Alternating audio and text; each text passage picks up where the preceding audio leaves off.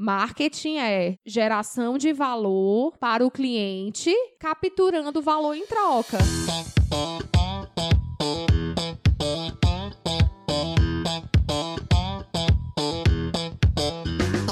Galera, aqui professor Enson Portela falando e no episódio de hoje do Aprenda Engenharia nós vamos bater um super papo com a Cecília Almeida Portela, CEO da Síntese Comunicação e Marketing. Nosso bate-papo, claro, será sobre marketing. E aí, marketing é vendas e vendas é marketing? Por que e para que o engenheiro precisa aprender sobre marketing? Quais plataformas sociais você como engenheiro, engenheiro ou estudante de engenharia deve usar e como usá-las? Como se utilizar do marketing de conteúdo para posicionar sua marca pessoal? Todas essas questões serão respondidas ao longo deste episódio. Então fica comigo até o final que eu te prometo que vai valer a pena.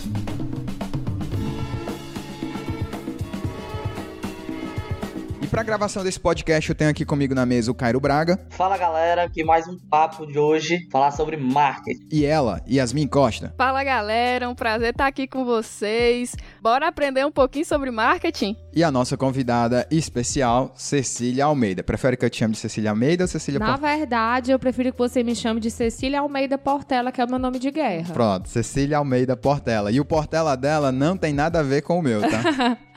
E aí, pessoal, tudo bem com vocês? Bem, eu vou começar essa nossa entrevista pedindo, como eu sempre faço, para Cecília se apresentar, né? O nosso convidado se apresentar um pouco, a gente aprender um pouco mais sobre ele. Então, Cecília, fala aí pra gente o que é que você já fez na vida. Eu sei que você, inclusive, já passou pela Ambev. Fala pra gente o que é que você tá aprontando atualmente, o que é que você faz de atuação profissional. Enfim, conta um pouco pra gente do que você faz, do que você já fez, pra gente conhecer melhor. Já foi apresentada, meu nome é Cecília Almeida Portela. Tenho aí um parentesco distante aí com meu amigo Enson. E aí eu queria falar um pouquinho sobre mim. Ele falou para falar um pouquinho da minha vida profissional, mas eu não posso dissociar a minha vida profissional da minha vida pessoal. Eu sou casada, tenho dois filhos, um de seis e um de sete anos, e comecei minha trajetória profissional numa agência de publicidade. Comecei com 17 anos, passei por por todos os departamentos, atendimento, mídia, produção. E como todo mundo, a gente sente aquela dificuldade de entender o que é que é marketing, o que é que é comunicação, o que é publicidade, o que são os conceitos. Então, naquela época, eu senti essa necessidade de conhecer. Então, fiz vestibular na UFC para publicidade e propaganda, que na minha cabeça era o que eu ia fazer. Fiz também para administração na UES. Então tinha passado na publicidade e fui fazer é, o vestibular para administração na época, sem muitas pretensões. E quando descobri que havia passado, eu comecei a pensar no horizonte de possibilidades. Se eu fizesse publicidade, eu ia ser só publicitária. Se eu fosse para administração, eu teria aí um horizonte muito maior e eu poderia literalmente trabalhar com qualquer coisa. Então, eu escolhi escolhi fazer administração de empresas na UES.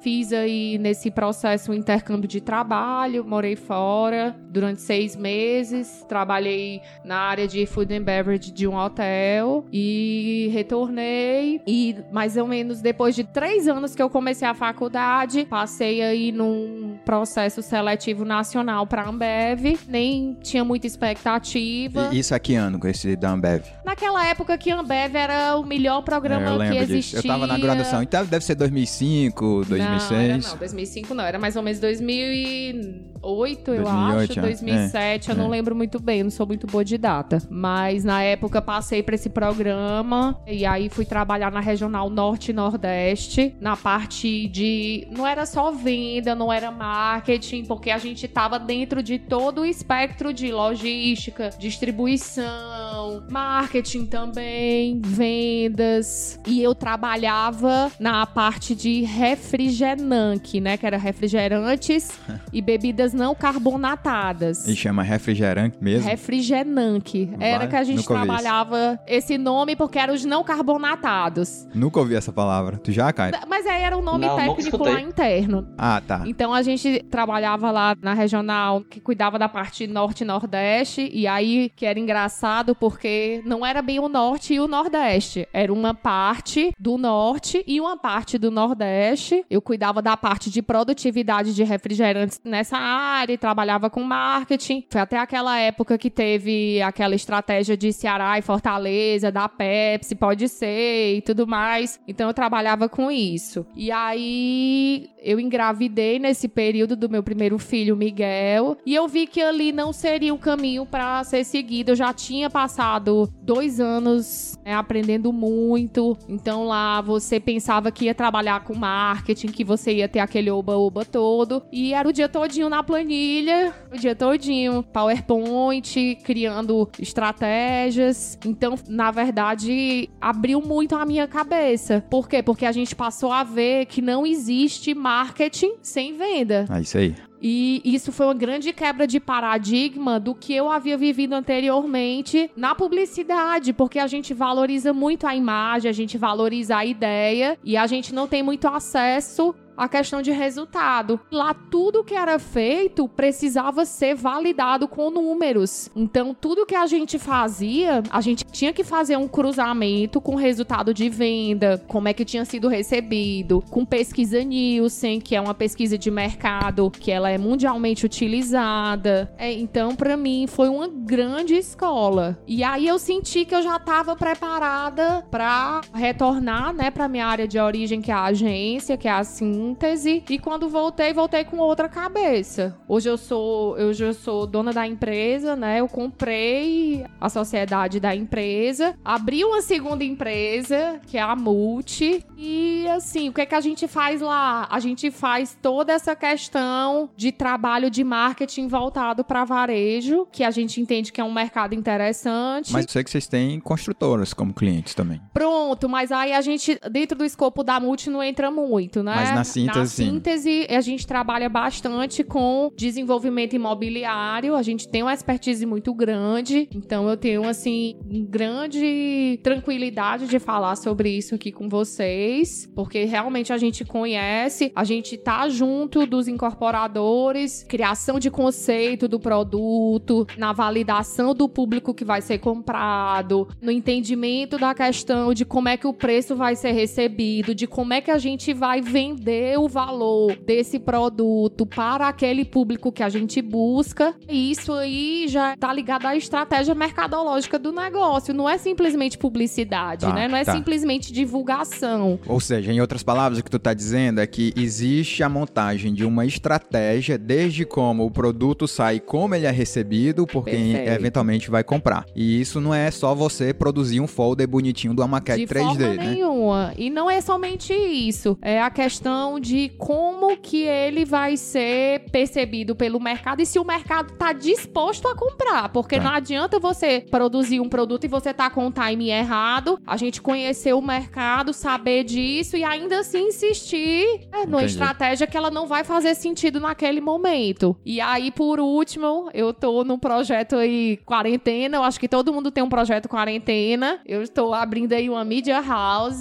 que é uma empresa de produção de conteúdo de vídeo. E aí não é só pra rede social, a gente já trabalha aí com várias, várias mídias, vários meios. E a gente vê que hoje é muito nessa, nessa realidade de live pandemia. E aí eu, eu tô nesse terceiro empreendimento. Porque eu não consigo ficar parada. No final das contas, o meu negócio é empreender na área de marketing. Entendi. Legal, legal. Bem, já que você utilizou aí a palavra marketing, que é o nosso objeto de discussão do nosso episódio, o que eu vejo, assim, né, no meu entendimento, eu acho que existe, assim, uma grande confusão, e eu acho que isso não tá nem certo da minha cabeça também, sobre o que, que de fato é marketing. Acho até que é muito comum as pessoas associar marketing somente à propaganda. O que, que é marketing? O marketing é a propaganda da TV, algo desse tipo. Eu já vi gente achando que marketing é vendas, e você já até falou aí na sua introdução que são coisas distintas, que às vezes o cara do marketing nem tem acesso ao que foi realizado lá de resultado nas vendas. Mas eu sei que, como você também já falou, o marketing é muito mais do que isso. Então, nesse sentido, eu pediria que você aqui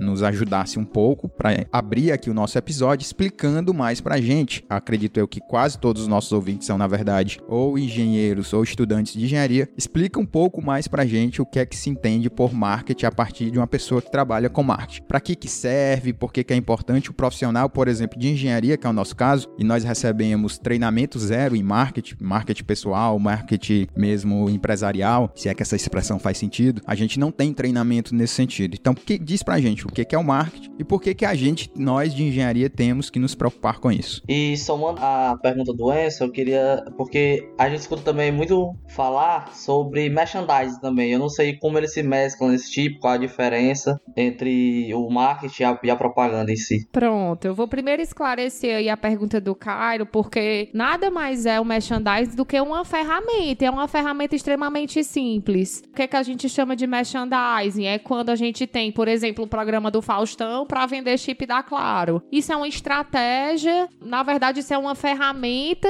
que está dentro de uma estratégia macro e que você usa aquela ferramenta para poder atingir o objetivo de ter a validação daquela pessoa para conseguir que as pessoas comprem aquele produto. Fa- é o Então, famoso fazer o merchan mesmo. Fazer o merchan, exatamente. Então a gente. Ele atua como se fosse tipo uma subdivisão do marketing, não? Não, não mesmo. A gente não pode tratar dessa maneira. É de fato uma ferramenta muito elementar e que não é nem a mais utilizada. Mas, pelo poder que a televisão tem, vocês têm a visão de que realmente é um negócio muito grande. Mas o merchan é para poucos. Não, pera lá, agora isso aí ficou vago. Como assim o merchan é pra pouco? Porque tá dizendo que tem pouca gente que tem condições de pagar pra Porque- fazer? Exatamente, porque ela é uma estratégia que tem um altíssimo custo. Entendi. Então, dentro da questão das mídias de massa, que são as mídias que atingem muitas pessoas, grandes mercados, mas que são mercados totalmente heterogêneos, então você não consegue ter um público Entendi. definido. Então, o que é que serve? Serve pra coisa, por exemplo, de supermercado. Vamos Tá. vender carne. Aí Todo mundo escala. compra carne. Entendi, entendi. Então o merchan faz sentido. Tá. Então você tem que ter uma grande indústria pra bancar esse merchan. Tu tem noção do que que significa cara aí?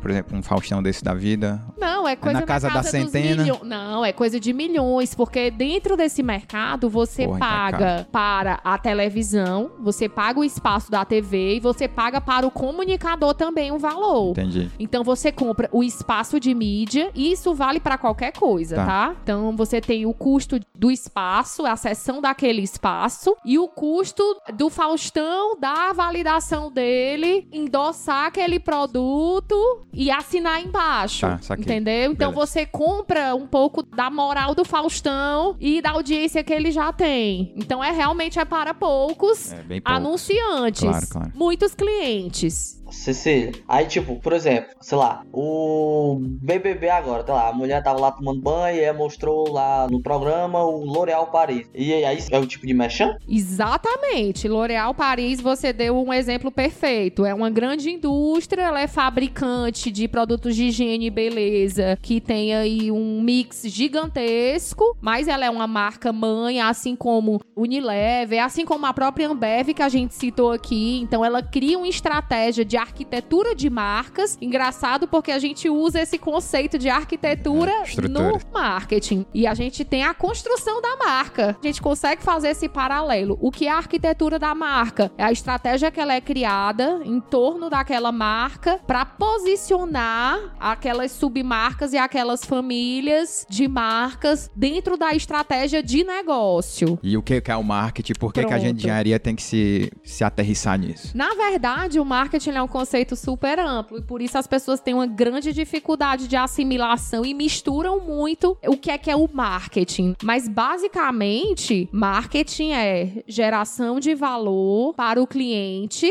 capturando valor em troca. Então, assim, o que é que é o conceito de você gerar valor para alguém capturar valor em troca? A gente pode falar de monetização, a gente pode falar simplesmente de dinheiro, de eu produzir um produto, atender a sua necessidade e você comprar o meu produto. Isso é marketing. Sim, isso é marketing. Comercial é o ato de você vender. Outra forma, a gente vê muito essa história de criação de conteúdos grátis. É você baixa o e-book e aí eu lhe mando o e-book. Você acha que esses negócios fazem isso Não, ele gratuitamente? quer capturar teu e-mail. ele quer capturar o e-mail. Por quê? Porque tem um valor pra ele. É. Existe uma monetização na segmentação. Por exemplo, você vai fazer um e-book sobre estruturas. Ou você vai fazer um e-book sobre como se posicionar enquanto engenheiro nas mídias sociais. É. Então eu já vou saber que você é engenheiro, que você tá buscando se posicionar no mercado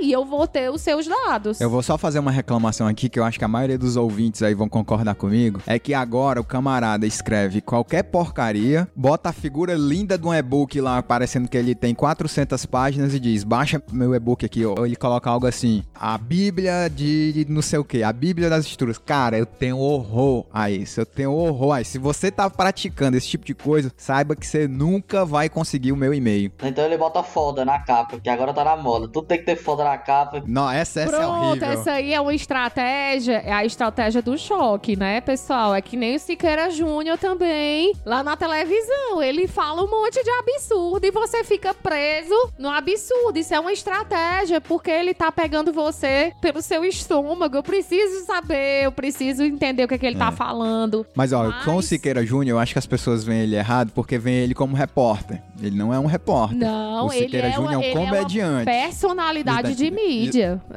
Mas enfim, eu sou uma pessoa que eu tenho uma verdadeira aversão a qualquer produto que se autodenomine perfeito, que sabe de tudo. Hoje o consumidor não tá mais disposto a ser enganado por coisas que funcionavam há 40 anos Isso, atrás. isso. Então hoje a gente tem nos produtos a necessidade de que o produto seja real, ele apresente uma vulnerabilidade. Isso não é ruim. Por quê? Porque hoje os consumidores estão na busca de relações de confiança. Então, a partir do momento que eu vou comprar um apartamento e eu consigo ver um negócio brilhante, um negócio perfeito, eu já sei que isso não é verdade. Por quê? Porque a gente sabe que não existe isso no mundo real. Então, a partir do momento que você tem uma construtora ou que você tem um negócio que se posiciona vulneravelmente perante o cliente, com humildade, apresentando as informações, tendo transparência, isso é um grande diferencial. Cecília, por exemplo, é muito comum você escutar que você tem que vender seu peixe, né? Você tem que se promover do seu serviço, do seu produto, do que é que seja. Só que eu, pelo menos particularmente, quando eu vejo, é justamente o que você falou, quando eu vejo um cara que ele se vende mais, Normalmente ele nunca fez nada de bom. Ele só se vende dessa forma. é, ou então ele se vende, se vende, se vende, já começa a, o cara pode ser um gênio, ele pode ser tudo que ele vendeu. Aí já começa a pensar, vixe, esse cara tá falando demais. Fala demais é porque faz de menos. E aí já me cria uma ideia negativa Um abuso. Vamos falar aqui no popular, um abuso. como é como estabelece um limite entre o cara se promover e se promover demais até causar esse certo ranço, assim. Olha, perfeita essa sua pergunta, porque eu vou apresentar um conceito pra você, que na verdade é um conceito da psicologia, que se chama efeito Dunning-Kruger. Por favor, pesquisem. Então, o nível de confiança de uma pessoa ignorante é muito maior do que o nível de confiança de uma pessoa que de fato sabe, de, de que fato tem experiência. Tá, ignorante não é aquela pessoa que é bruta, é o cara que não, Não, desconhece, é o né? cara que ignora Tá. ou um cara que não tem experiência. Experiência, tá bom. Então, ele tem, assim, a plena certeza do que ele tá falando. Mas por quê? Porque ele não tem o benefício da dúvida. Ele acha que o espectro do conhecimento é menor do que o que realmente é. É aquela coisa, né? Quanto, o cara, quanto mais o cara sabe, mais ele sabe que não sabe, né? Já o cara que não sabe, ele não tem esse conhecimento. né? Exatamente. E a gente tem se enganado nessa época de redes sociais, vendo essas pessoas assumirem essas personas de saberem de tudo, gera uma falta de confiança na gente mesmo. Poxa, quem sou eu? Eu vou aqui porque ele vai poder me guiar. Você vai na busca de ter esse guru. E aí eu vou dizer uma outra tendência de mercado é astrologia, feng shui nos apartamentos. Então, quem tiver um trabalho com isso nesses próximos anos vai realmente atender uma demanda de mercado das pessoas sentirem uma segurança fora do que é facilmente explicado. Por quê? Porque a gente teve esse cenário de coronavírus, que é a falta de explicação, é a insegurança. Então a gente busca explicação até nos astros. E aí, moçada, beleza? Eu tenho um pedido a fazer. Se você tá gostando dos nossos episódios, eu peço tua ajuda na divulgação desse podcast. Mostra lá pros teus amigos engenheiros, engenheiras e estudantes de engenharia. Manda lá o link do nosso podcast nos grupos de WhatsApp que você tem. Marca a gente nas tuas postagens sobre o nosso podcast. Dá uma força, significaria muito para mim. Valeu!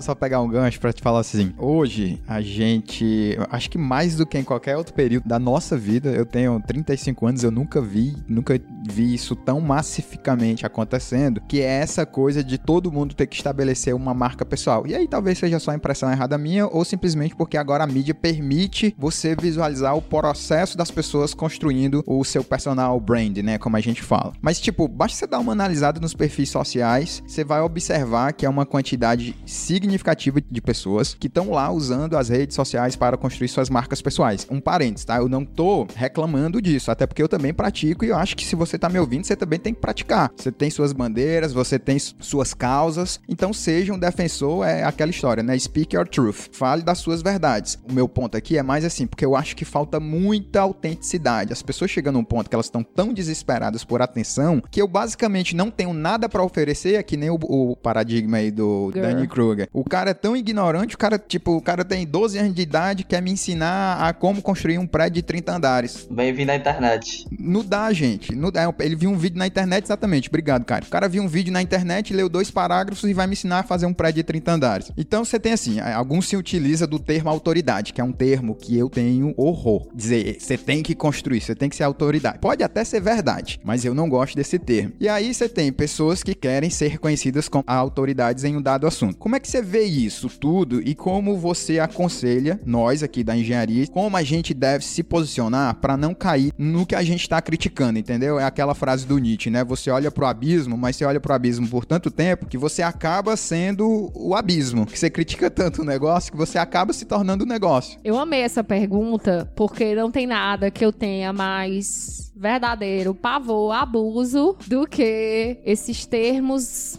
marqueteiros, esses termos que as pessoas usam para capturar a atenção. Elas conseguem, mas não existe uma geração de valor real. É uma coisa que é rasa e que é vazia, que é algo que vai morrer logo. A necessidade de você criar uma marca pessoal, ela não é novidade. Ela existe aí há milênios. Jesus Cristo é uma marca pessoal. Cleópatra é uma marca pessoal que pessoas que criaram dentro das suas histórias, dentro das suas verdades, um legado de fatores que fizeram, enfim, não vamos nem entrar muito nessa seara, mas eu tô dando esses exemplos para mostrar como os oportunistas se utilizam desses termos para fazer realmente um trabalho de ovelha mesmo, de arrebanhar. Então, nós já somos marcas pessoais pessoais. É que eu acho que até inclusive hoje em dia a atenção e o tempo são as duas moedas mais valiosas, eu diria. Exatamente. Então, algo que eu falei, eu acho que no início da pandemia eu falei, e agora? O que será das blogueiras? Que só tinha roupa para mostrar, elas não tinham conteúdo. Elas eram um veículo de mídia para vender. Ah, e muita gente tá se afundando aí. Muita gente tá se afundando. E é o nosso papel dar o unfollow nessas pessoas, porque nós alimentamos um conteúdo conteúdo raso. Eu acho que a gente tem que fazer esse exercício de consciência. Quais as marcas que nós queremos seguir? Quais as marcas que nós queremos consumir? E isso não vale só pro supermercado da gente comprar um sabão que eu posso reciclar a embalagem, mas consumir um conteúdo na internet que de fato agregue alguma coisa para minha vida. Então, uma marca pessoal de valor, e isso você tem que fazer esse exercício para si, ela tá ligada a você ter um público alvo e você buscar alimentar esse público de informações relevantes, que não é você tá enganando, você tá criando falácia para você gerar seguidor, mas é você compartilhar da sua verdade, da sua história, da sua experiência, e isso já faz de você uma marca pessoal valiosa. Legal demais. Pro cliente, pro ouvinte, pro cara que tá tecnicamente sendo influenciado, ser um pouco mais crítico, né? Aquela velha frase do stop making stupid people almost famous, né? Exatamente. Tem muita gente aí vazia querendo vender as suas vazi... as suas faltas de conhecimento e Infelizmente, muita gente ainda compra porque não se questiona. Então, eu acho que a base do trabalho, você fala assim: Poxa, por que, que eu tô fazendo isso? Eu preciso disso mesmo. Poxa, por que, que eu tô seguindo essa pessoa? É, é só pra me dar gatilho, pra eu ficar com raiva porque essa pessoa tá aí, tem milhões de seguidores e me dá assim um ranço dela ter tantos seguidores e ser uma pessoa que não tem conteúdo, não gera valor pra mim, entendeu? Não me faz crescer. E eu tô aqui, por vontade própria,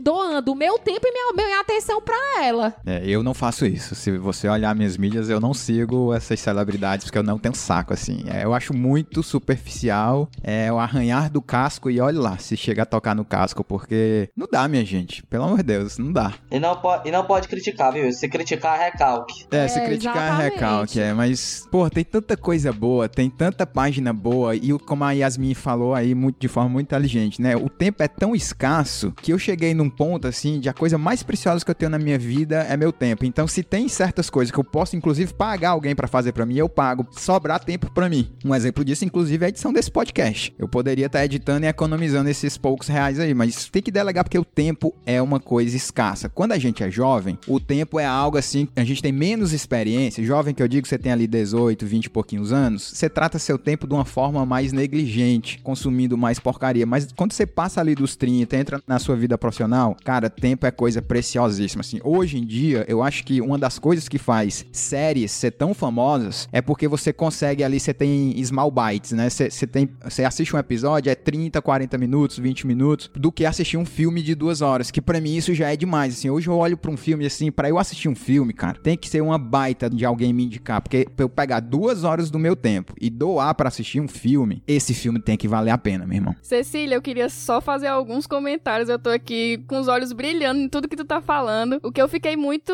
espantada é que mesmo a televisão hoje, sendo uma coisa que, tipo assim, quase ninguém vê, ainda é muito caro fazer merchandising. Isso pra mim foi uma coisa bem interessante. Yasmin, vamos tomar cuidado com as coisas que a gente acha, certo? Não acho que quase ninguém vê É. Televisão. acho que não. Isso não é verdade. Aham. Hoje a gente tem aí a grande mídia que tá em todos os compartimentos da nossa casa, praticamente. Que mesmo que a gente não esteja doando o nosso tempo 100%, a gente liga pra fazer companhia, a gente liga pra buscar uma validação, a gente liga pra poder estar em dia com a pauta. E aí a gente pode usar o exemplo do Big Brother desse ano, que foi a grande pauta, uma grande reviravolta. É verdade. Então, essa é questão de preço, de custo, de investimento, é porque de fato a gente tem uma penetração gigantesca. A grande massa ainda é muito influenciada pela televisão, né? Inclusive nós, nós fazemos parte da grande É massa. isso aí, é isso que eu ia dizer. A gente acha. Eu não assisto TV, literalmente, eu não assisto mais TV aberta. Mas eu sou bombardeado pela TV aberta todo o tempo, cara. É todo tempo, Gente, você não se é, livra. A TV, a TV pauta ainda. Não adianta a gente achar que quem pauta é um site ou é o Instagram, ele tem um alcance muito pequeno. A gente não pode diminuir a importância da TV dentro de um mix de mídia. Não existe. Se eu quiser ter uma conversa um a um que a gente chama, eu vou fazer uma segmentação digital e tudo mais. Mas eu não vou conseguir pautar ninguém, não vou conseguir pautar uma sociedade. É, é aquela história. Você não vai ver uma construtora anunciando no Faustão, provavelmente. Porque ela é um negócio nichado. Ela vende em São Paulo, então só serve pra São Paulo. Mas aí é que tá. E já existe a segmentação geográfica. Então você compra. Hoje aqui no nosso mercado cearense, eu já consigo segmentar. É o CE1, que é no norte, que é aqui Fortaleza, região praiana. E o CE2, que é a região do Cariri, que é uma região. Sério, tá nesse nível já. Porque vocês não É porque é conhecem, fora da nossa já realidade, É uma coisa é. até antiga, já Nossa. deve ter um. Porque eu sei que tem anos, segmentação por estado, porque tem as filiadas, por exemplo, de uma dada emissora, paulista ou carioca, mas nesse nível assim de nichar Sim. dentro das cidades, parabéns aos Sim, já- envolvidos. Já, existe e as TVs têm feito um trabalho muito importante de inteligência de mercado, porque eles estão acompanhando o crescimento do digital. Então hoje não existe mais essa diferenciação. Mas a gente está falando de TV, a gente está falando de mídia digital e eu queria esclarecer para vocês que isso não é marketing. Isso é estudo de meios que tá dentro de publicidade. Tá. Tá? Então a gente tá sendo bem específico aqui. Tá bom. Cecília, nos últimos anos a gente presencia assim um boom do chamado marketing de conteúdo. Né? Inclusive eu vejo grandes engenheiros que se valem desse marketing para crescerem as suas marcas pessoais e que eles têm tido muito sucesso. Aquele marketing onde ele ensina de forma geralmente gratuita, mas em troca de atenção. Esse podcast, por exemplo, não deixa de ser uma plataforma para a prática de marketing de conteúdo. Ou seja, a gente dá um conteúdo massa pro ouvinte e de graça, mas em troca da atenção. E hoje todo mundo sabe que a atenção do indivíduo está disputada a tapas, como até já disse, eu acho que é a moeda mais valiosa hoje em dia. Você não acha que existe muita picaretagem nesse sistema? E assim, como é que eu faço para diferenciar uma pessoa autêntica de uma que tá só colocando conteúdo raso? Porque o que eu vejo hoje, um exemplo muito atual, é o caso de uma digital influencer que vendia, na verdade, lifestyle, vida saudável, saúde, atividade física, mas aí recentemente ela fez uma festa que gerou aglomerações em tempos de Covid-19. Depois ela pediu desculpas, perdeu muitos patrocinadores e seguidores, mas assim, o que a gente vê é que. Sem citar nomes, claro. Sem citar nomes, claro. Mas é muito difícil encontrar alguém que é aquilo que tá vendendo. Como é que eu faço para diferenciar isso, Me ajuda. Como já diria Raul Seixas, todos somos metamorfoses ambulantes. Então, a partir do momento que você levanta uma bandeira dessa e você não tem nenhuma vulnerabilidade, você não come um chocolate, é para os seus seguidores verem, porque você quer manter aquela imagem de perfeição, de fato, o baque é muito maior quando você acidentalmente se expõe. Então, a gente já falou um pouco sobre essa questão do marketing de conteúdo e de como temos muitas pessoas, eu não vou nem chamar de picareta, tá? Mas assim, são pessoas que têm de fato a intenção não de gerar valor para você, mas de capturar sua atenção com o conteúdo raso. Uhum. Você tá disponível para consumir esse conteúdo raso porque você tá se enganando, você mesmo não se valida, também a gente não pode culpabilizar os criadores de conteúdo oportunista. Por quê? Porque nós também somos oportunistas enquanto consumidores e nós queremos um conteúdo resumido e fácil de ser consumido. Então eu acredito é que o primeiro passo para a gente dar uma virada de chave é a gente fazer um trabalho, que é uma coisa até que eu digo para os meus clientes, seja o conteúdo que você quer ver. Então não gere um conteúdo raso, não seja você mais um alimentar esse sistema que você não concorda. Você tem que ter aquela coisa que chama de raw, você tem que ser cru, você tem que ser real, entendeu? Então, eu acredito que para você ser essa pessoa autêntica e você ser uma pessoa geradora de conteúdo, você primeiro precisa nichar bem o seu público. Você tem que falar como se você estivesse falando com um amigo específico, e a gente chama isso de persona. Então, você vai conversar com essa persona imaginando que só três pessoas vão ouvir, e é isso que vai te fazer criar uma marca pessoal diferencial. Por quê? Porque você vai sair de dentro desse pack. Gostei disso daí. Desse monte gente... Essa manada, dessa manada. Eu gosto é. da palavra manada. manada. Investimento pronto. a gente usa manada. A galera pronto, tá sempre fazendo a mesma exatamente. coisa Exatamente. Isso vai valer para qualquer coisa. Cecília, é, o que você indicaria pra galera que tá escutando a gente e quer começar a se posicionar mais pro mercado, pro mundo profissional, assim? Quais dicas de prática você daria? Qual plataforma a pessoa tem que priorizar na hora de entrar ou preferir? Como deve ser a interação dela com o público? Quando eu digo práticas, eu quero dizer algo mais é, palpável, mais executável. Tipo receita de bolo mesmo. O cara tem que postar todo dia, tem que ter um, perfil mais profissional, colocar lá suas fotinhas trabalhando, coisas do tipo. É, e as plataformas mais seguras, assim, para ter esse alcance mais efetivo. Primeira coisa é você ter todos os seus perfis atualizados em todas as mídias. Então, se você vai se posicionar profissionalmente, você precisa ter uma consistência nos teus perfis. Mesmo que você queira manter o teu Instagram perfil pessoal, você tem que ter nesse perfil pessoal uma consistência e algo que não vá ferir aquilo que você está se vendendo enquanto profissional. Então, assim, se você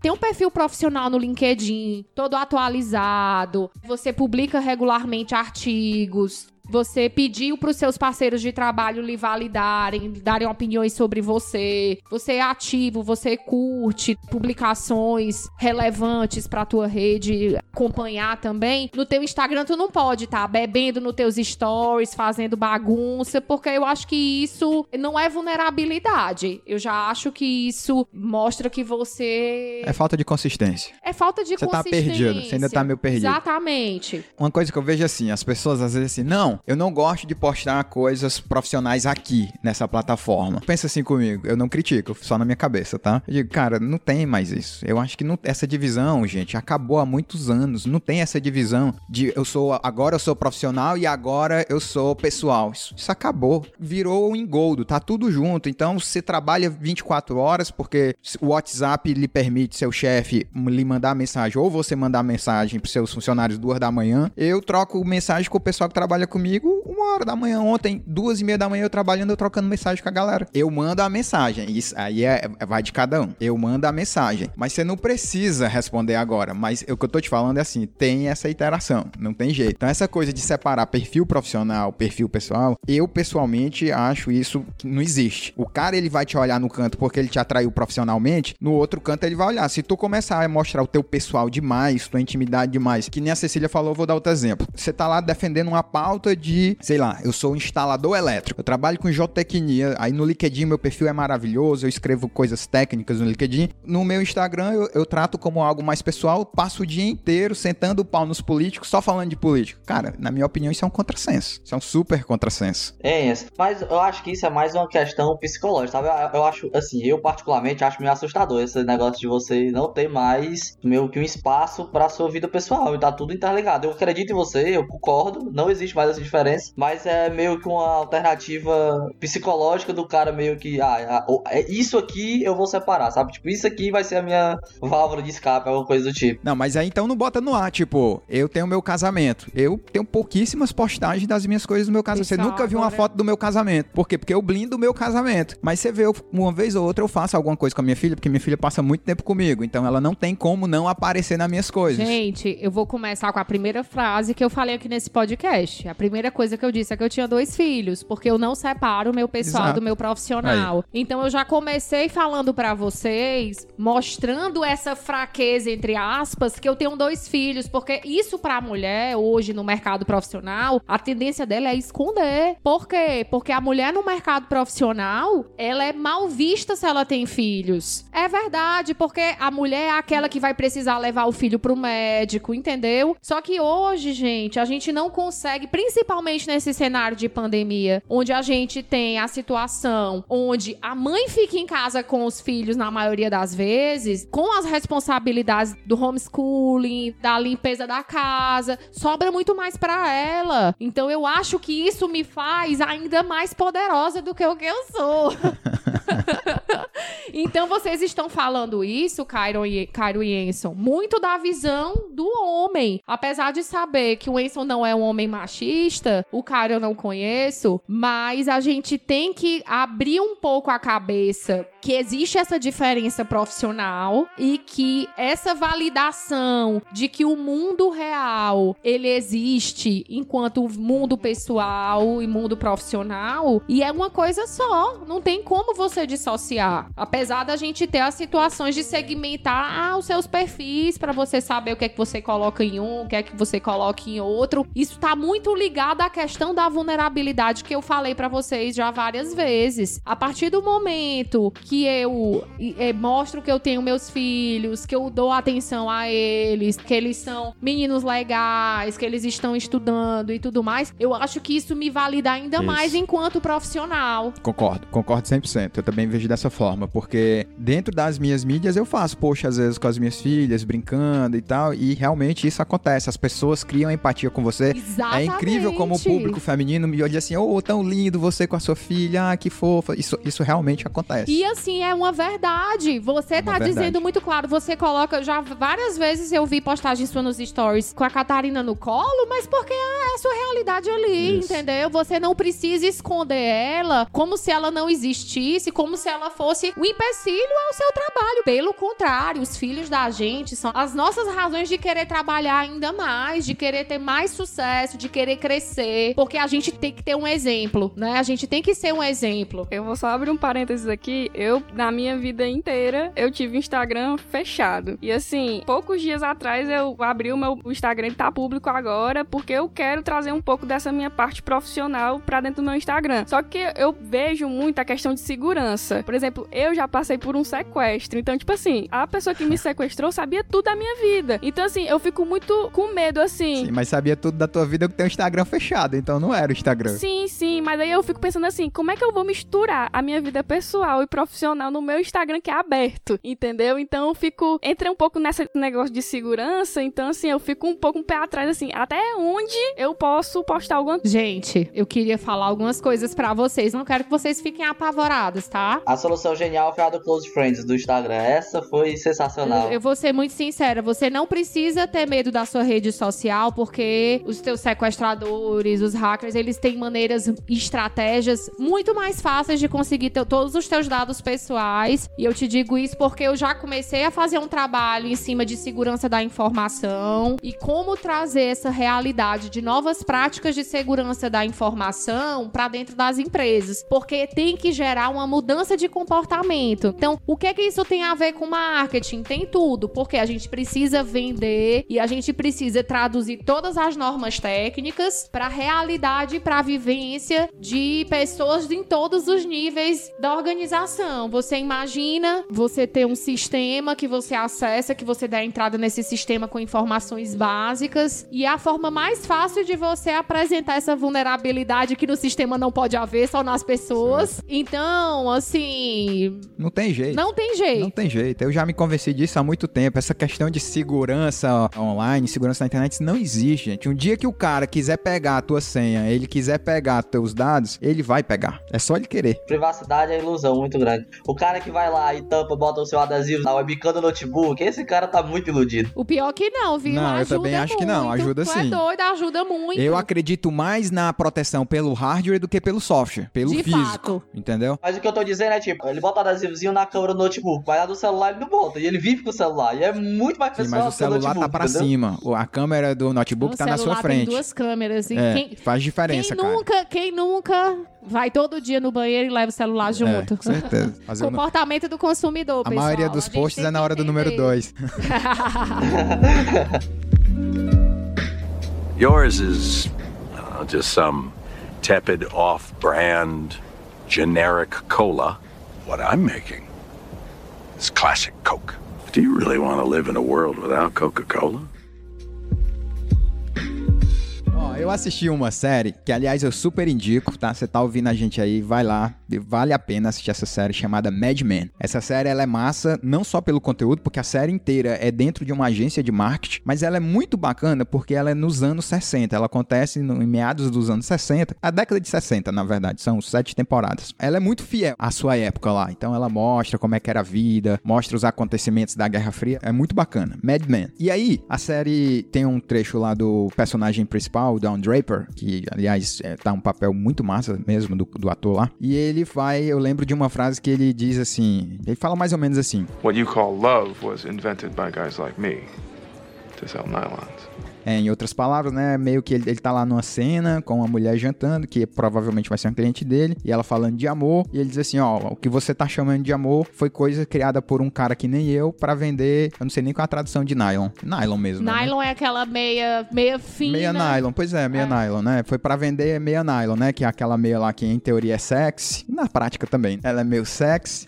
e aí o cara diz que isso, Isso é na amor. década de 60, Isso na tá? década de Hoje 60. em dia. Já esquece. foi, né? É. Mas assim, dito isso, né? A frase aí do cara, pegando o gancho dele. A pergunta que eu te faço é: essa coisa de o marqueteiro, tipo no caso do Don Draper aí que disse que criou o amor para vender nylon, para vender meia, marqueteiro não é meio que um pilantra, não? Primeira coisa, é, quem criou o produto não foi o Don Draper. O Don Draper, ele tá criando toda... O universo. O, o environment. O, O environment. o- é, Nossa, eu juro que eu- Das eu- palavras Eu inglesas. juro que eu pensei em environment. Foi a primeira palavra, assim, mas eu não vou falar porque é environment. O ambiente, vai, o todo o cenário. ambiente, todo o cenário, né, pra vender o produto. Mas a gente entende que o marketing de fato é isso, não é porque ele é um mentiroso pilantra, mas é porque as pessoas querem. As pessoas querem viver nesses ambientes e a gente vai simplificar. Vamos aqui para um exemplo contemporâneo. O que é o iFood? O que, que é. O que é que é o iFood? É, o iFood é uma plataforma de compra de comida. De conveniência, é uma conveniência. A gente precisa do iFood? Teoria Não, não. precisa. Não, não precisa. A gente não precisa do iFood. A gente cria essa necessidade e a gente cria Pera toda... a gente, tu tá falando como uma pessoa que consome ou como market? Quando tu diz a gente, tu é quem aí nessa frase? A gente é o negócio e o marketing, tá? Tá, tá. Porque vocês têm que entender que todo produto, ele nasce de um empreendedor e Sim. não do marketing. Claro, claro. O marketing apenas cria essa ambiência para que o produto seja, vendido. Sim, concordo. Então, qual é a ambiência que o iFood vive hoje? A necessidade da gente eh, se alimentar com velocidade e praticidade, mas pagando caro por isso. Por quê? Porque fazer em casa é muito mais fácil, mas a- ninguém tá disposto e disponível. Então não é mais caro. Claro que é. Não, não é mais caro. Eu não vejo assim. Ó, porque assim, a conta que eu faço, eu não faço a conta olhando só pro, que eu, só pro fato de Você comer vai comida. pro custo de oportunidade. Exatamente, exatamente. Então, o amor tem um custo de oportunidade. Porra, altíssimo. Altíssimo. Imagina quantas vezes na vida eu tive que dar não pra outras pessoas, pra outros relacionamentos, porque eu cheguei no ponto que eu encontrei na época minha namorada e disse assim: é com essa mulher que eu quero casar. É óbvio que se ela é uma mulher chata, ranzinza, que não corresponde, aí você tem o chamado divórcio, que é. Você nunca viu taxas de divórcio tão altas na, na história da humanidade, eu acho. Mas porque assim, o custo como é que do- o marqueteiro é que é o mentiroso pilantra? Porque ele cria essa ideia da perfeição. É isso que eu acho. Tipo, eu vou pegar Não, um você marque- tá falando aí da década de 60, Ah, de é, fato. sei o não, exemplo viu? que você deu foi uma meia de nylon, que hoje nenhuma mulher se submete mais a Não, eu usar. concordo, eu concordo. né? Mas Por assim. quê? Porque aí a gente vai entrar numa pauta que é muito complicada, porque eu já falei até aqui em off que eu não gosto da palavra feminista, mas eu sou um pouco. então, nessa época, a objetificação da mulher, ela era criada pelos homens em prol do próprio desejo Concordo. deles. Mas se a gente sair desse exemplo, por exemplo, é, vamos, vamos para outra área então, porque o melhor. exemplo é só para exemplificar de fato. Teve uma menina aí que chegou aqui no Brasil, morava nos Estados Unidos, fez faculdade em, em Massachusetts. Massachusetts. E voltou pro Brasil como a Bam Bam Bam. Massachusetts, Massachusetts. Voltou pro Brasil como Bam Bam Bam. Aí todo mundo era fã dessa menina. E eu dizia assim: eu tenho um amigo, Ezequiel, que é até da Polícia Rodoviária Federal. Ezequiel tá- é nosso ouvinte aí. Um abraço pra você. E ele era fã dessa menina, me mandava as coisas. Ela eu disse: Macho, essa menina nunca fez nada. O que foi que essa menina fez? Não, mas ela foi pra tal lugar. Não importa. Qual foi a empresa que ela fez? E aí um dia ela inventou um inovar numa hamburgueria. Foi a fazer um hambúrguer, que esse hambúrguer vai. Cara, ela criou todo um ambiente de marketing ao redor dela. Mérito dela, mérito dela. Criou um, um ambiente de marketing ao redor dela. Mas na minha forma de ver, ela nunca fez nada de real para ninguém, a não ser Aí pra ela a gente mesma. tá voltando àquela história E teve das um marketing por fraudes, trás. de- as fraudes autoridades. E a gente não tá falando bem do marqueteiro, do trabalho, porque existe um termo pejorativo em termos dessa palavra. Eu até nem, nem me posiciono como marqueteira. Eu me posiciono talvez como mercadóloga. Por quê? Porque eu estudo mercados Tá. e eu busco maneiras e estratégias de que essa troca de valores ela seja vantajosa dentro desse mercado. Então eu sou uma intermediadora. Eu não posso ser responsabilizada pelo marqueteiro. O que que você apontaria aí para os nossos ouvintes como próximas, é, vamos dizer assim, disrupções, né? A palavrinha que tá bem na moda, disruptar um determinado setor. Mas o que que você apontaria como disrupções em termos de mídias sociais? Você acha que o TikTok tem chance? Eu fiz uma conta lá no TikTok para ver qual é o orgânico dele tá muito bom. Eu acho que o Facebook ainda vai ter força para essa nova geração, porque a impressão que eu tenho é que turminha aí que tem até uns 20 e pouquinhos anos já não usa mais Facebook, Facebook ficou lento para elas. Você acha que o LinkedIn, o LinkedIn explode mais aqui? Qual a leitura que você faz? Então, gente, vocês estão falando aqui de plataformas de conversação, não muito de disrupção em si. E aí, o que é que a gente tem que esclarecer? A gente precisa entender o comportamento do consumidor naquele tempo, naquela época, para poder validar o que é que continua, o que é que não continua. Vamos lá. Por que, que o Facebook começou? Ele começou dentro daquela história que vocês já sabem, ele ganhou uma penetração mundial aí entre os jovens. Dentro da curva de aprendizado da sociedade, num dado momento, as pessoas mais velhas passaram a aprender e a utilizar esse meio para também se comunicar. O que é que passou a acontecer? Os jovens não quiseram mais usar essa mídia porque os seus pais estavam lá também. Então eles viram no Instagram, é, eles evoluíram a conversa para fotos, para tratamento de fotos. Então a mudança do comportamento, ele tá ligado, né, a esse fator que é o fato dos pais estarem dentro da mídia e também a disponibilidade, a intenção de trabalhar com fotos que a gente tinha em um hardware que acompanhava. Então o iPhone, quando ele chegou, na época mais ou menos passou a ser para todo mundo, ele acompanhou essa história do Instagram, de você tirar uma foto, de você colocar um filtro legal, de você colocar ali um pensamento, de você começar a criar essa persona de si mesmo. Então acompanhou o comportamento do consumidor. Então o Facebook meio que ficou para trás, mas ninguém nunca deletou o Facebook da mesma forma que deletou a conta do Orkut. Todo mundo deletou o Orkut quando foi pro Facebook. E isso não aconteceu porque o Facebook enxergou e comprou o Instagram. Isso, eu acho que foi a Então, maior você tem sacada do conta, Facebook. Você tem uma conta vinculada à outra. E não tem como desvincular. Não tem como. E, e aí um, um novo, um, novo, um novo fenômeno, né? É, é troca de mensagem, né? WhatsApp. Pessoas começaram a ser heavy users de WhatsApp e por conta que as redes aqui nos países em desenvolvimento foi se popularizando, as pessoas cada vez mais passaram a ter inter- acesso à internet 3G, né? A, a- celulares melhores que pudessem é, é, instalar vários aplicativos. E aí o que foi que o Facebook fez? Foi lá e comprou. É. O e, e aí ele interligou dentro desse hub todo, né?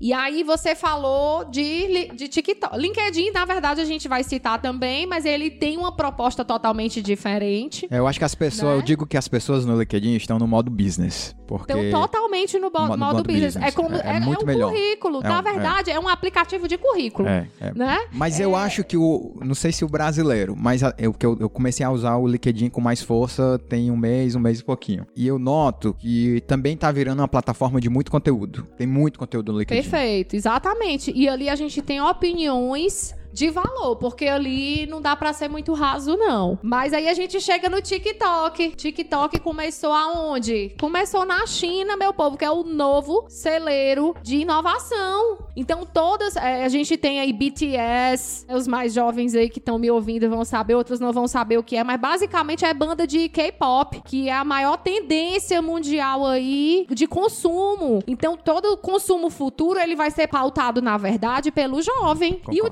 Concordo. TikTok, o que é que ele faz? Ele nada mais é do que uma plataforma de diversão. Ele cria entretenimento, não mais conteúdo. Não existe conteúdo no TikTok. Ele tem entretenimento. É, mas uma coisa que eu vejo também que tem que ser considerada é que isso é hoje, né? E uma coisa que você também observa quando você analisa as plataformas sociais é que elas vão migrando, elas vão mudando. Por exemplo, se esse episódio tivesse sendo gravado lá em 2008, 2009, 2007, quando o Instagram tava engateando, o que a gente ia dizer é que não, o Instagram é um local para quê? Para os fotógrafos colocarem suas fotos e expor seu trabalho. O que que é o Instagram? O Instagram é um portfólio de fotógrafos. Lá. O que que o Instagram é hoje? Mutou completamente. Exatamente, acompanhando o comportamento do consumidor, pessoal. E aí é uma coisa interessante. Isso não foi planejado. Isso foi Organicamente acontecendo. foi gravidade que foi acontecendo. Os desenvolvedores, os, os analistas de mercado foram percebendo a mudança de comportamento e passaram a ofertar propostas para essa necessidade Isso. das pessoas. Isso. Tanto que antes do Facebook comprar o Instagram, ele não era monetizado. O Instagram, você não tinha anúncios. O Facebook comprou, desenvolveu uma proposta de anunciar e hoje explodiu. Hoje explodiu completamente. Exatamente. E o TikTok, eu tô falando aqui que é chinesa, mas eu não sei se ela é chinesa, tá? Ela pertence a um grupo chinês. Pronto, então vamos lá. Hoje a China, a gente sabe que é que exporta essas tendências, né? Exportador de tendências. E essa plataforma, eles estão investindo muito. Eles pagam você pra você levar alguém pro TikTok, viu? Se Exatamente. você tá ouvindo e tiver uma conta, Vocês estão pode ir lá. vendo aí a mudança de, de paradigma? Quem é que tá sendo os veículos de massa aí? Nessa situação, dessa relação Sim, com o TikTok. Somos nós. Nós, claro. Nós somos os veículos de massa. Nós que estamos validando Dando. o produto. Isso, isso. Cecília, eu sempre peço pro nosso convidado recomendar algumas fontes do assunto do nosso episódio. Então imagina aí que tem o nosso ouvinte, ele gostou do nosso papo, tá lá pensando, pô, gostei do que estão falando, quero começar a fazer marketing, fazer o meu marketing, estabelecer minha marca pessoal. Esses caras aí que estão falando têm razão no que eles estão falando, preciso investir em mim um pouco, no meu marketing. É, o que, que você recomendaria de leitura, tá? Algum curso, canais do YouTube que você segue? Onde é que o cara iria assim na fonte pra ele aprender um pouco mais sobre tudo isso? Gente, eu sou muito cética enquanto conteúdos desse nível que a gente tem disponível online. Então, eu acho que a leitura acadêmica da área de marketing é super leve. O Philip Kotler, que é o autor, realmente é o pai do marketing, ele escreve com uma grande leveza. Então, eu vou indicar um livro Marketing 4.0, que ele fala um pouco dessa evolução do tradicional ao digital. Muito bom O esse Enzo livro. vai depois disponibilizar o link aí para que vocês comprem. E assim, não vamos nos iludir. A gente não vai aprender nada em podcast, em vídeos de 10 minutos. A gente, de fato, precisa estudar. Aqui é informação. Eu acho que você foi muito feliz no seu comentário, porque existe uma enganação do que, que é informação e do que, que é conhecimento. Nosso podcast, ele tá te levando um pouco de conhecimento, porque ela é uma especialista da área, mas para ti ela chega como informação. Você tá informado agora do que, que tá acontecendo. Você adquiriu um conhecimento? Um pouco, digamos assim. Você arranhou o casco, mas a gente tá te dando um norte aqui se você quiser se aprofundar no assunto e como a Cecília falou, você conhecer, você tem que estudar, meu irmão, não tem jeito. O que isso quer dizer é que você não escutou esse podcast, vai colocar lá no seu Instagram que você é profissional em marketing, especialista em marketing. Não dá pra fazer isso, entendeu? Não dá. Bom, para É, você ser dá. especialista em marketing, você tem que ter pelo menos uma pós-graduação ou MBA na área. É, isso aí. Se você tiver.